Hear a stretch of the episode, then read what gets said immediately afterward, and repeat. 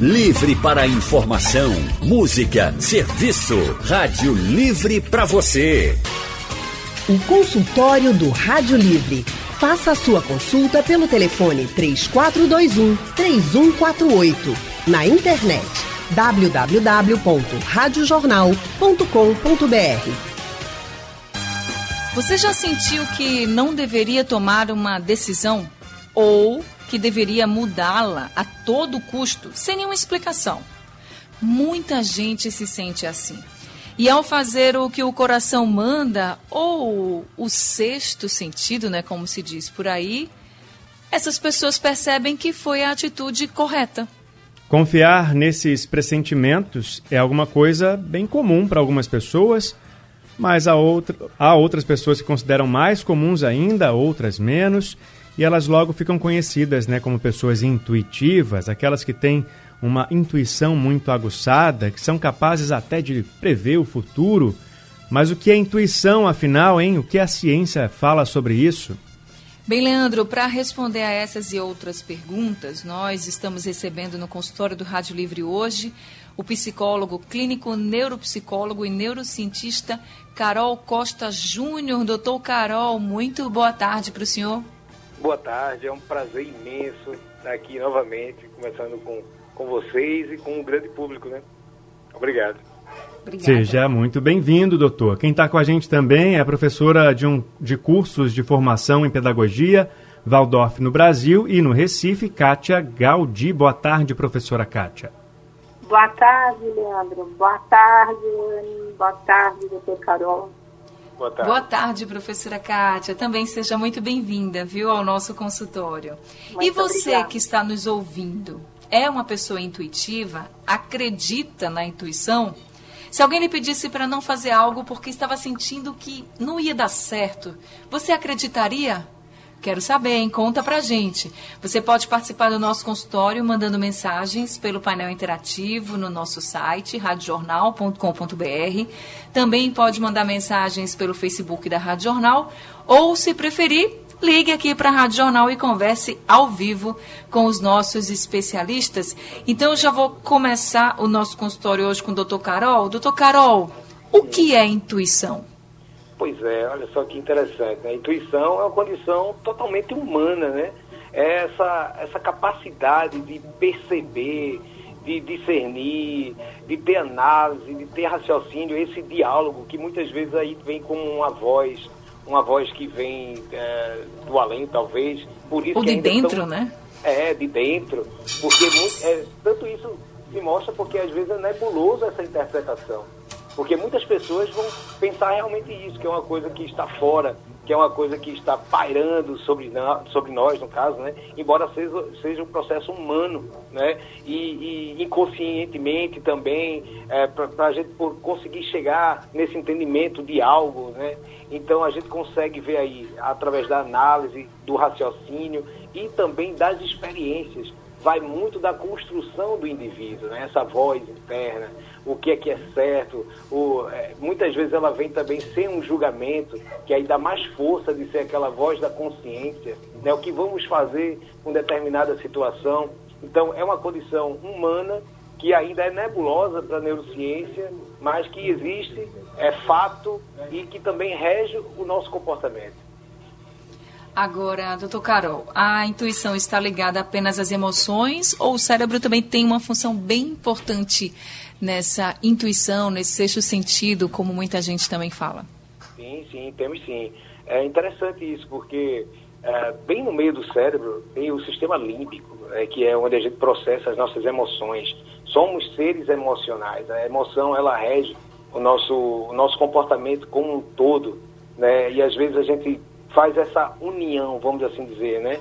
É, é, é um dos recursos que, recursos que nós temos, é, juntar essa atitude com esse emocional. E também vamos aí, pega o lobo frontal, que é, diríamos, vamos colocar entre miúdos assim, que é tipo um, um juiz interno, um freio. Então vai ficar dialogando entre a questão do ato, o pensar, o ato do fazer ou do não fazer mediante as suas crenças, mediante a sua construção psíquica. E isso fica muito, muito claro através de suas ações. né? o, é, como vamos atuar em determinada situação, o que fazer em determinada situação. Algumas pessoas têm uma, uma destreza emocional muito maior e isso a gente pode colocar as pessoas mais maduras. Por quê? Porque tem um tempo uh, de vida um pouco maior, consequentemente uma, uma experiência maior. Um, uma experiência emocional que também está muito atrelada à nossa forma de agir, à nossa forma de tomar decisão. Então, uh, são uh, coisas diferentes, porém unidas e distintas. Bom, perdão, professora Kátia, é, a intuição ela pode ser desenvolvida, né? Como isso pode ser feito? Então, a, a intuição ela é uma percepção espiritual. E quando nós falamos em percepção espiritual, nós não estamos falando meramente de uma imagem uh, muito próxima do que a instituição religiosa nos traz né? Mas nós estamos falando de fenômenos que têm relação com a, o próprio universo e a própria entidade humana. Então, o homem, conforme ele desenvolve os seus órgãos de percepção, ele vai desenvolvendo um órgão de percepção suprasensorial. E aí é uma forma de lidar com a sua voz interior muitas vezes a partir do exterior e do exterior a partir do interior.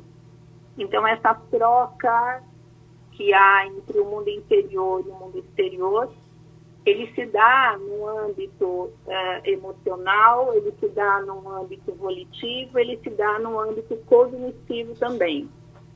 Então, nós olhamos o ser humano de uma forma é, vamos dizer assim, chamada trimembrada, onde esses aspectos do pensamento, das emoções, dos sentimentos e da ação precisam se conectar uh, de forma que o próprio coração possa ser ouvido pelo pensamento.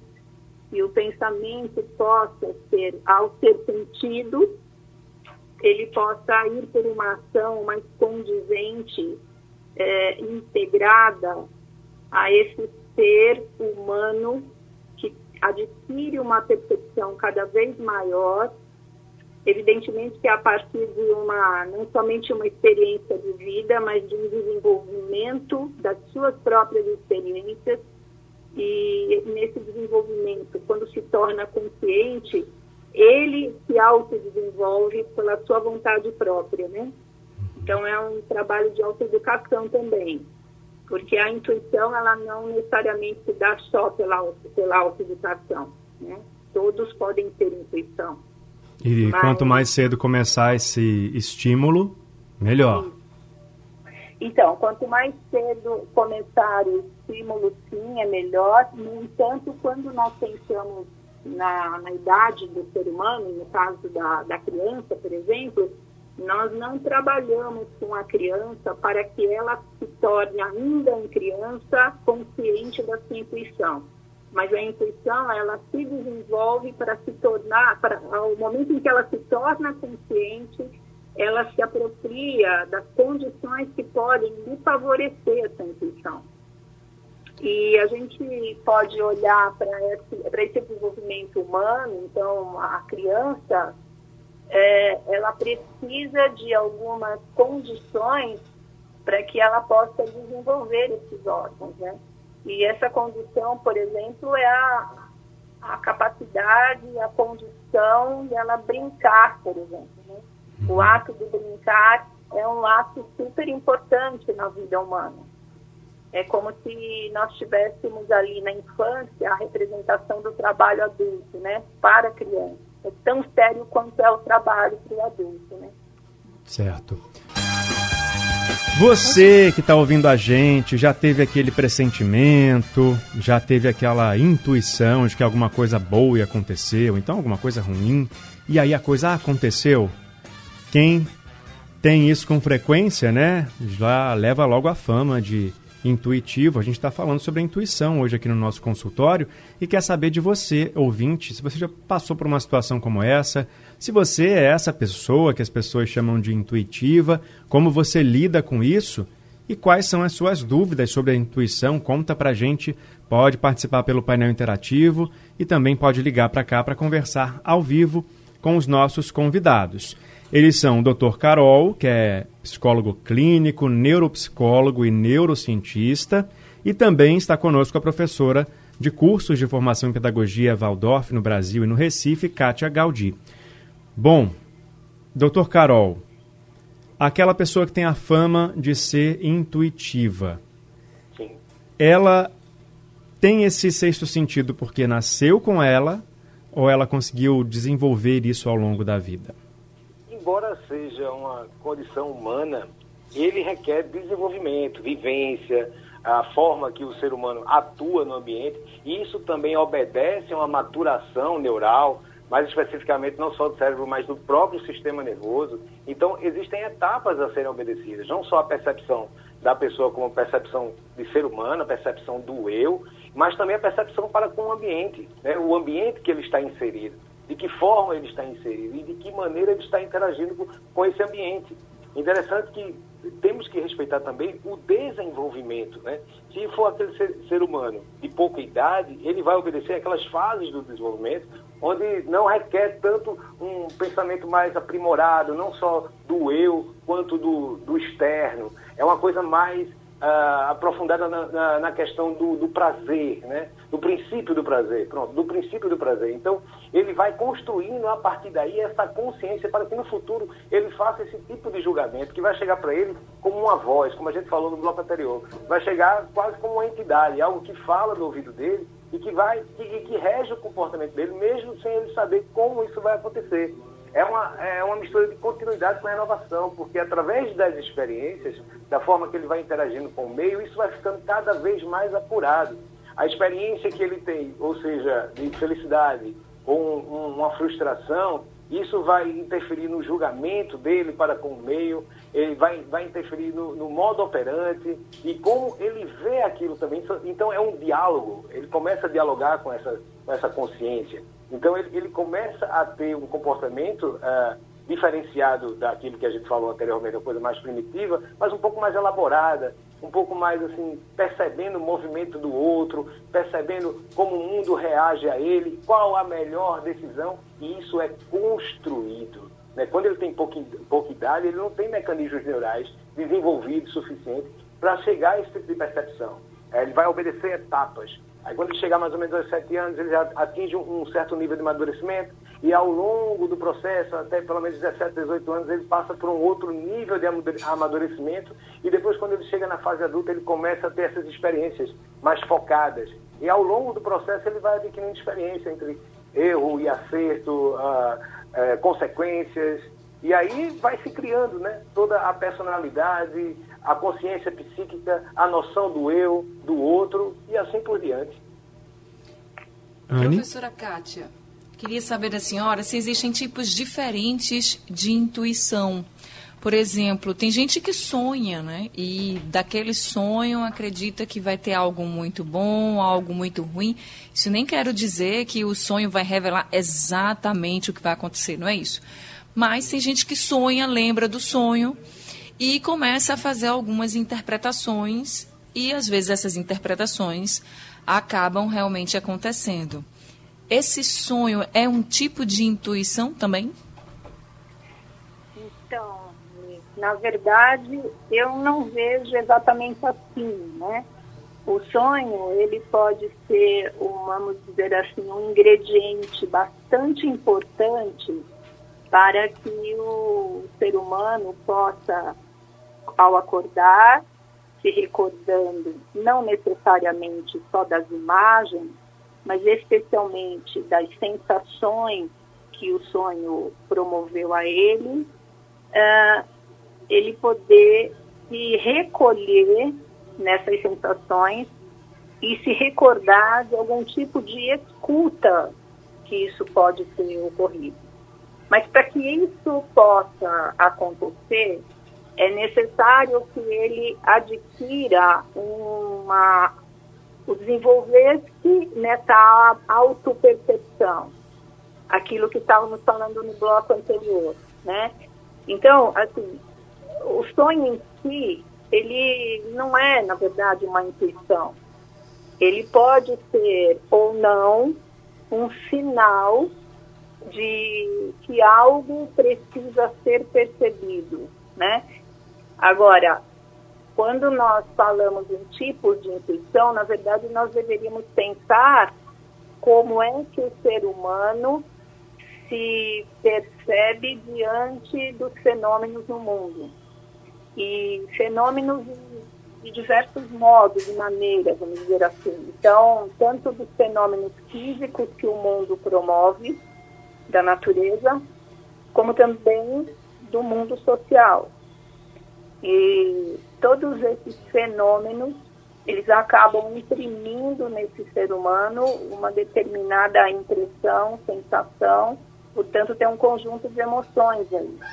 Mas se ele viver simplesmente neste lugar, ele tende a desenvolver meramente uma simpatia ou uma antipatia para com esses elementos do mundo externo. Ele precisa desenvolver uma consciência acerca daquele fenômeno. E quando essa consciência começa a ser desenvolvida, ele, é, é, como se este eu superior está sendo, vamos dizer, por ele mesmo chamado a uma ação mais consciente e ele vai se apropriando de modo que todas essas sensações que vêm a ele como uma escuta passa a ser compreendida como uma intuição que não brota somente no coração, mas que se eleva, né? E por, e por se elevar, ele ganha uma força de ação no mundo. Tá certo. Eu falei essa questão do sonho porque muita gente, né, tem sonhos e lembram e acreditam realmente que pode ser um sinal de que algo vai dar certo ou de que algo vai dar errado. Por exemplo, Júlio, o tecladista da banda Mamonas Assassinas, sonhou com o que seria a queda do avião. E na época isso repercutiu muito, porque foi na noite anterior ao acidente com a aeronave em que eles viajavam e que todo o grupo acabou morrendo naquele acidente. Agora, além do sonho, doutor Carol, tem essa questão mesmo da gente sentir, né?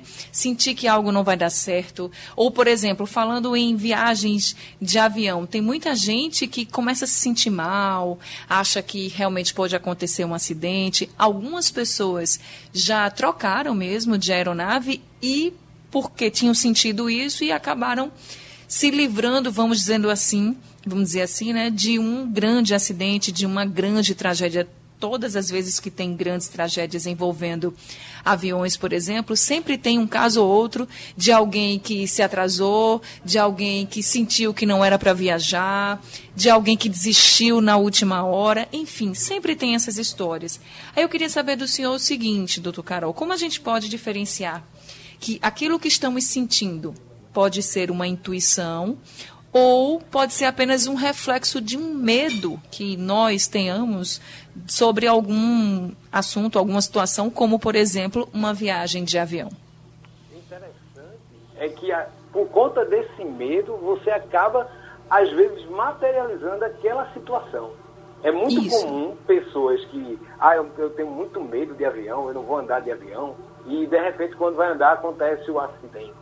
Na questão que você citou aí do, do Mamonas, né? Teve, teve a questão do acidente é, e também tiveram é, premonições que vieram até em sonhos, que a gente considera como um reflexo do inconsciente. Ou seja, o inconsciente está tá mandando uma mensagem para você naquele momento de algo que você não, não está de acordo, algo que você teme e que acaba virando realidade. Aí entra aí no inconsciente coletivo porque tudo que é aquilo que você vai pensando, pensando, pensando, acaba virando realidade. E isso é um fenômeno, na verdade. Então, assim, por mais que você pense, por mais que você tenha aquela fixação, não é uma regra, exatamente, não é uma regra que vá acontecer. mas é o seu medo que está sendo externado. É a, a, você fala tanto em uma coisa e acaba acontecendo. E, e é comum você falar, ah, você ouvir no, nos grupos de conversa, ah, para de falar nisso que isso atrai. É disso que nós estamos falando, desse inconsciente coletivo. Dessa forma de você interagir com, com o tema e de repente estar envolto nele. Que também é, é margem de interpretação para um monte de coisa. Né? Se a gente for começar a adentrar mesmo, a gente vai ver histórias extremamente assim, extraordinárias de situações. Aí a gente entra também naquela questão do poder da mente, né? a, a lei da atração, nesse caso. Né? Então, não só de acidentes é, é, com avião, tragédias, a gente sempre vai ver sempre vamos saber de histórias, situações que vão deixar todo mundo boquiaberto. O ser humano tem essa, essa coisa envolvente e misteriosa por conta dessa vontade, desse inconsciente coletivo, dessa forma de, de, de atração do pensamento. Obviamente que abre imagens para várias interpretações, né? das mais variadas. Né? E aí a gente vai encontrar na literatura, nossa, uma imensidão de possibilidades. Mas sabemos que a forma como que a gente pensa, a forma como a gente interage, o nosso pensamento muda a realidade, muda o ambiente externo. Aí a gente começa a pensar, poxa, essa é a força do pensamento. Então onde vai essa força do pensamento? Até onde isso é realidade? O que é que realmente move? Estamos falando de motivação ou estamos falando de algo que transcende o ser humano? Algo que paira? Então isso fica aberto para uma, uma interpretação tamanha. Né? E, e, ao longo do tempo a gente vai colecionando histórias de situações que se repetem. De, de, dessas situações, como a gente falou, de viagem de avião, ah, acidentes de carro, ou pensamentos, inclusive, positivos, né? que ah, você tem muita sorte. Mas aí a gente entra num outro campo também, que é muito explorado, o campo metafísico, e do, da interação do homem com a realidade, que aí abre margem para várias interpretações. Vamos agora com participação do WhatsApp. Júnior Viana mandou uma mensagem, ele é do Cordeiro. Vamos ouvir. Oi, amigos da Rádio Jornal. Boa tarde, sou Júnior Viana, sou radialista, 51 anos aqui do Cordeiro, Recife. E sou muito sensitivo, sou muito sensitivo. Uma, um fato que marcou muito foi ter sentido, eu estava num, numa festa, num, numa, numa, balada, no, na hora, no dia, no exato momento que Chico Sainz faleceu. E naquele momento, na festa, na alegria, eu fiquei triste. Do nada eu fiquei triste. E, e, e foi a hora que Chico faleceu. Se ele falou de sensitividade, né? Ele falou que uma pessoa sensitiva, ele sentiu que alguma coisa tinha acontecido. Isso é a mesma coisa que intuição, doutor?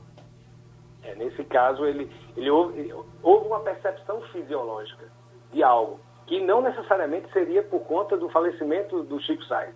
O que eu percebo é que ele tinha um envolvimento emocional com o Chico Sainz. Aí a gente entra em outro campo, né, que aí entra o, da metafísica, né, de algo muito mais, é, digamos, complexo, nesse sentido que se tudo é energia, se estamos interligados, se uma borboleta que bate as asas do outro lado do planeta interage com a gente também, então a gente já começa a entender mais ou menos esse mecanismo de algo que ele estava pensando, certamente ele tinha uma ligação emocional ou uma identificação com o artista. E, de certa forma, ele conseguiu perceber, aliás, ele interpreta, é, é realidade para ele, o fato da, daquilo ter acontecido está correlacionado com algo que ele se importava, algo que ele, que ele fazia parte da vida dele. É, é, são inúmeros os relatos de situações onde isso ocorre, né, onde isso acontece, não só com histórias como a dele, mas também de crianças que viram, ou que sentiram, ou que perceberam, é, pessoas do outro lado do globo que também viram, sentiram, perceberam, e aí isso abre imagens para várias interpretações. Sabemos que o cérebro humano, o sistema nervoso central, ele é, sabemos muito pouco sobre o cérebro, é, é, ainda é algo muito nebuloso, mas sabemos também que existem coisas assim quase que inexplicáveis com relação a isso. Fenômenos neurais e também fenômenos do coletivo que abre imagens para várias interpretações e que o homem ainda quer decifrar. Essa coisa mais metafísica, essa coisa mais da, da energia, de estar interligado, isso ainda está com várias interpretações onde a religião, as crenças ganham força diante de situações como essa, coisas que aparentemente não teriam explicação lógica, mas a gente sabe que quando a gente começa a sentir, começa a perceber, a gente sabe o que é realmente realidade do que é ficção. Por isso que isso ganha tanta força. Anne? Agora, quem vai participar com a gente do consultório é o José Eduardo de Vila Rica. Ele está ao telefone. Seu José Eduardo, seja muito bem-vindo ao consultório do Rádio Livre. Obrigado, Ana. sou seu ouvinte de muito tempo. Lhe admiro muito vocês dois. Oh, muito Obrigado. obrigada. O pessoal da Rádio Esportiva, tudo. Até o Marcel Júnior, que eu disse que ele ganhava de 10 a 0 da Corona. Isso aí, Mas, guerreiro. Ania, ele brinca muito com você, eu sei, eu escuto daqui. Ania, olha, é o seguinte, eu, eu ainda estou na ativa, sou funcionário público, estou com 68, 68 anos. E eu ficava dizendo assim, eu vou trabalhar a pulso, eu só vou a pulso. As pessoas, não, Dudu, venha, você é muito importante aqui. Não, eu não eu vou, mas venha a pulso. Sabe o que aconteceu, doutora? Eu tive um edema de retina. Hoje eu me encontro, não sei o que vai acontecer comigo em relação à minha visão. E foi isso aí. Meu colega dizia assim, Dudu, cuidado que as palavras têm poder. Hoje eu não brinco mais com essas coisas viu? Porque as palavras têm força e a gente termina a situação que eu me encontro hoje. Eita, José Eduardo, que relato, hein? Então, professora Kátia, a senhora acredita que ele pode ter tido uma intuição de fato e não ter percebido isso? É, eu acredito que possa ter sido um pequeno sinal, sim. Mas essa, essa questão da intuição, ela é tão complexa e é, é tão difícil de nós podermos analisar isso separadamente do restante do organismo humano, do ser humano, né, que é tão complexo e que de fato ele é uma representação do macrocosmos desse ser humano, né? Ele é um micro nesse macrocosmos. Né? Então não é tão simples afirmar que sim ou que não o fato dele ter é, captado uma, um sinal, uma mensagem e, e, isso não ter sido compreendido naquele momento, né? Evidentemente que algumas pessoas têm uma habilitação maior nos seus órgãos suprasensoriais e por vezes não se deram tamanho conta ainda do quanto podem é, desenvolver conscientemente um trabalho de autoeducação para facilitar sua organização terrena, material, material nesse mundo físico, que se expresse na vida social, né?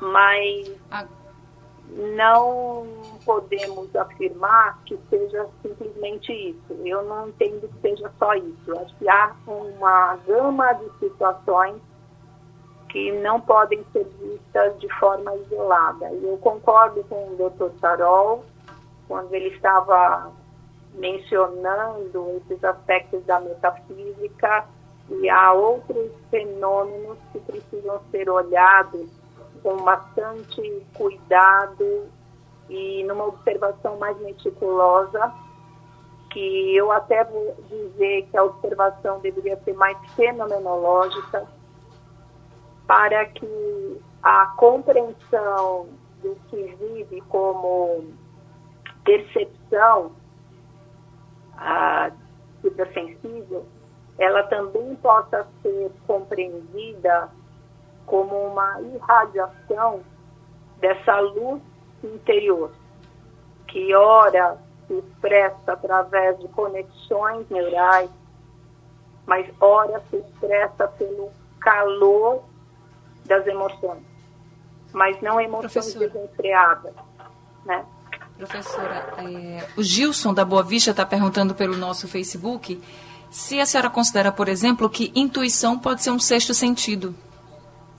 Intuição pode ser um sexto sentido. De um certo lugar poderia até ser considerado assim.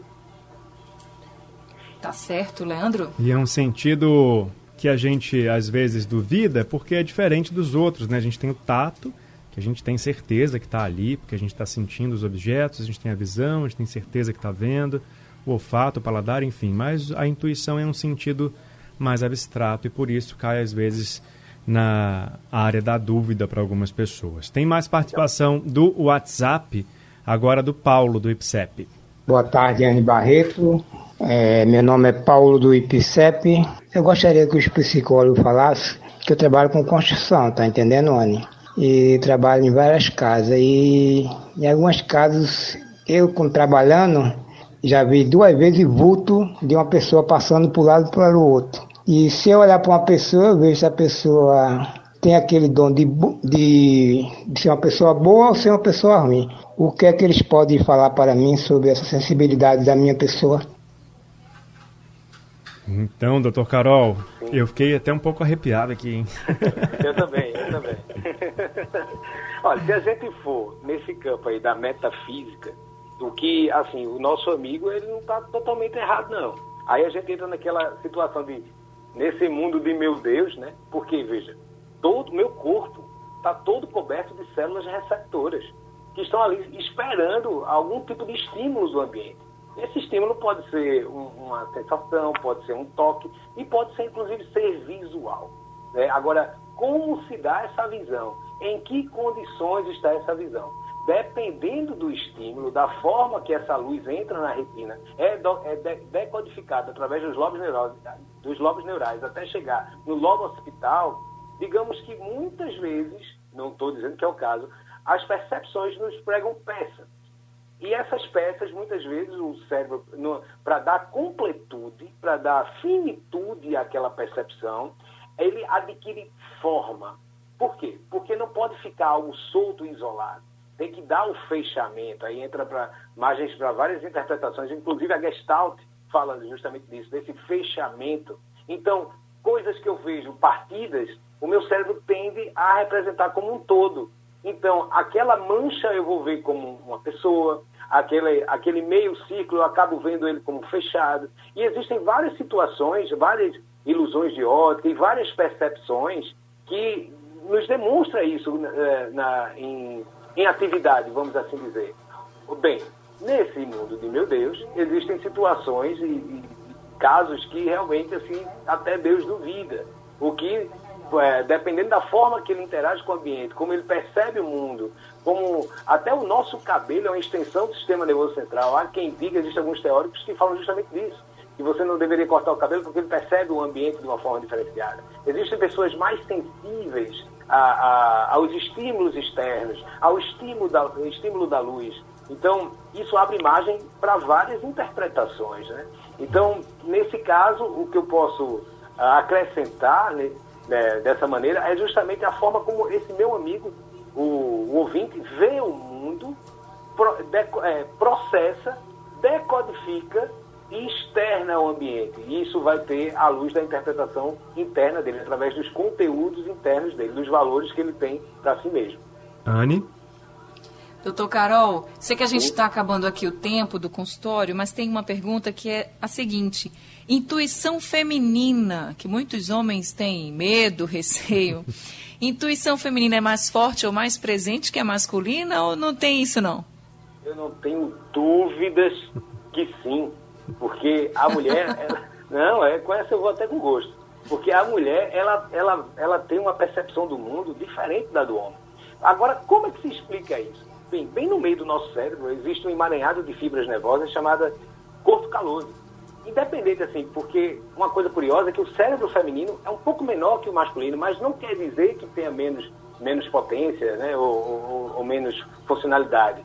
É apenas uma questão anatômica porque a mulher ela tem mais conexões nesse, nesse corpo caloso, que é esse emaranhado de fibras. Aí tá, isso serve para quê? Ou seja, a comunicação do lobo esquerdo com o lobo direito se dá de forma muito otimizada. É por isso que a mulher é polivalente, a mulher ela consegue fazer várias atividades ao mesmo tempo. O homem não, o homem se ele estiver fritando ovo é só o ovo e não fale com ele não, porque senão ele vai se distrair. Ou então ele vai queimar aquele ovo ali. Mas a mulher, ela consegue fritar o ovo, cuidar do menino, atender o telefone, olhar o portão. Ela faz tudo ao mesmo tempo e faz bem. É isso que dá raiva, porque ela faz bem. E no caso, ela fazendo bem, ela, ela é. Ah, mas por que, que isso, isso acontece? As pessoas, poxa, fulano é muito desenrolada e tal. Mas o corpo caloso dela, meu amigo, é muito maior que o seu. Então, assim, não tem como. É, é uma questão física, é neural, não tem como é, esquecer isso. Não tem como passar por cima disso. Pronto. É, mas é por isso que o mundo é das mulheres. Né? Isso aí. Olha, obrigada. Obrigada pela parte que me toca. Obrigado, doutor Carol, pela participação, professora Kátia também. Nosso consultório está chegando ao fim. Obrigado. Obrigada.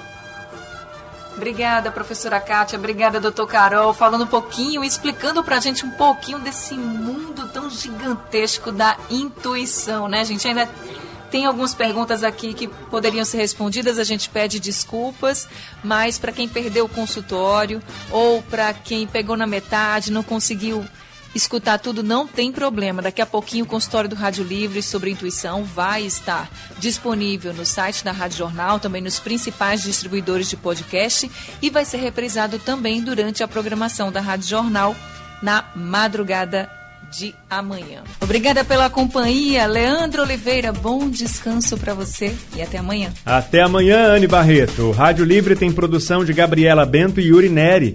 Trabalhos técnicos de Edilson Lima e Big Alves. Diana Moura, editora executiva, e a direção de jornalismo é de Mônica Carvalho. Sugestão ou comentário sobre o programa que você acaba de ouvir, envie para o e-mail ouvinte@radiojornal.com.br ou para o endereço Rua do Lima 250, Santo Amaro, Recife, Pernambuco.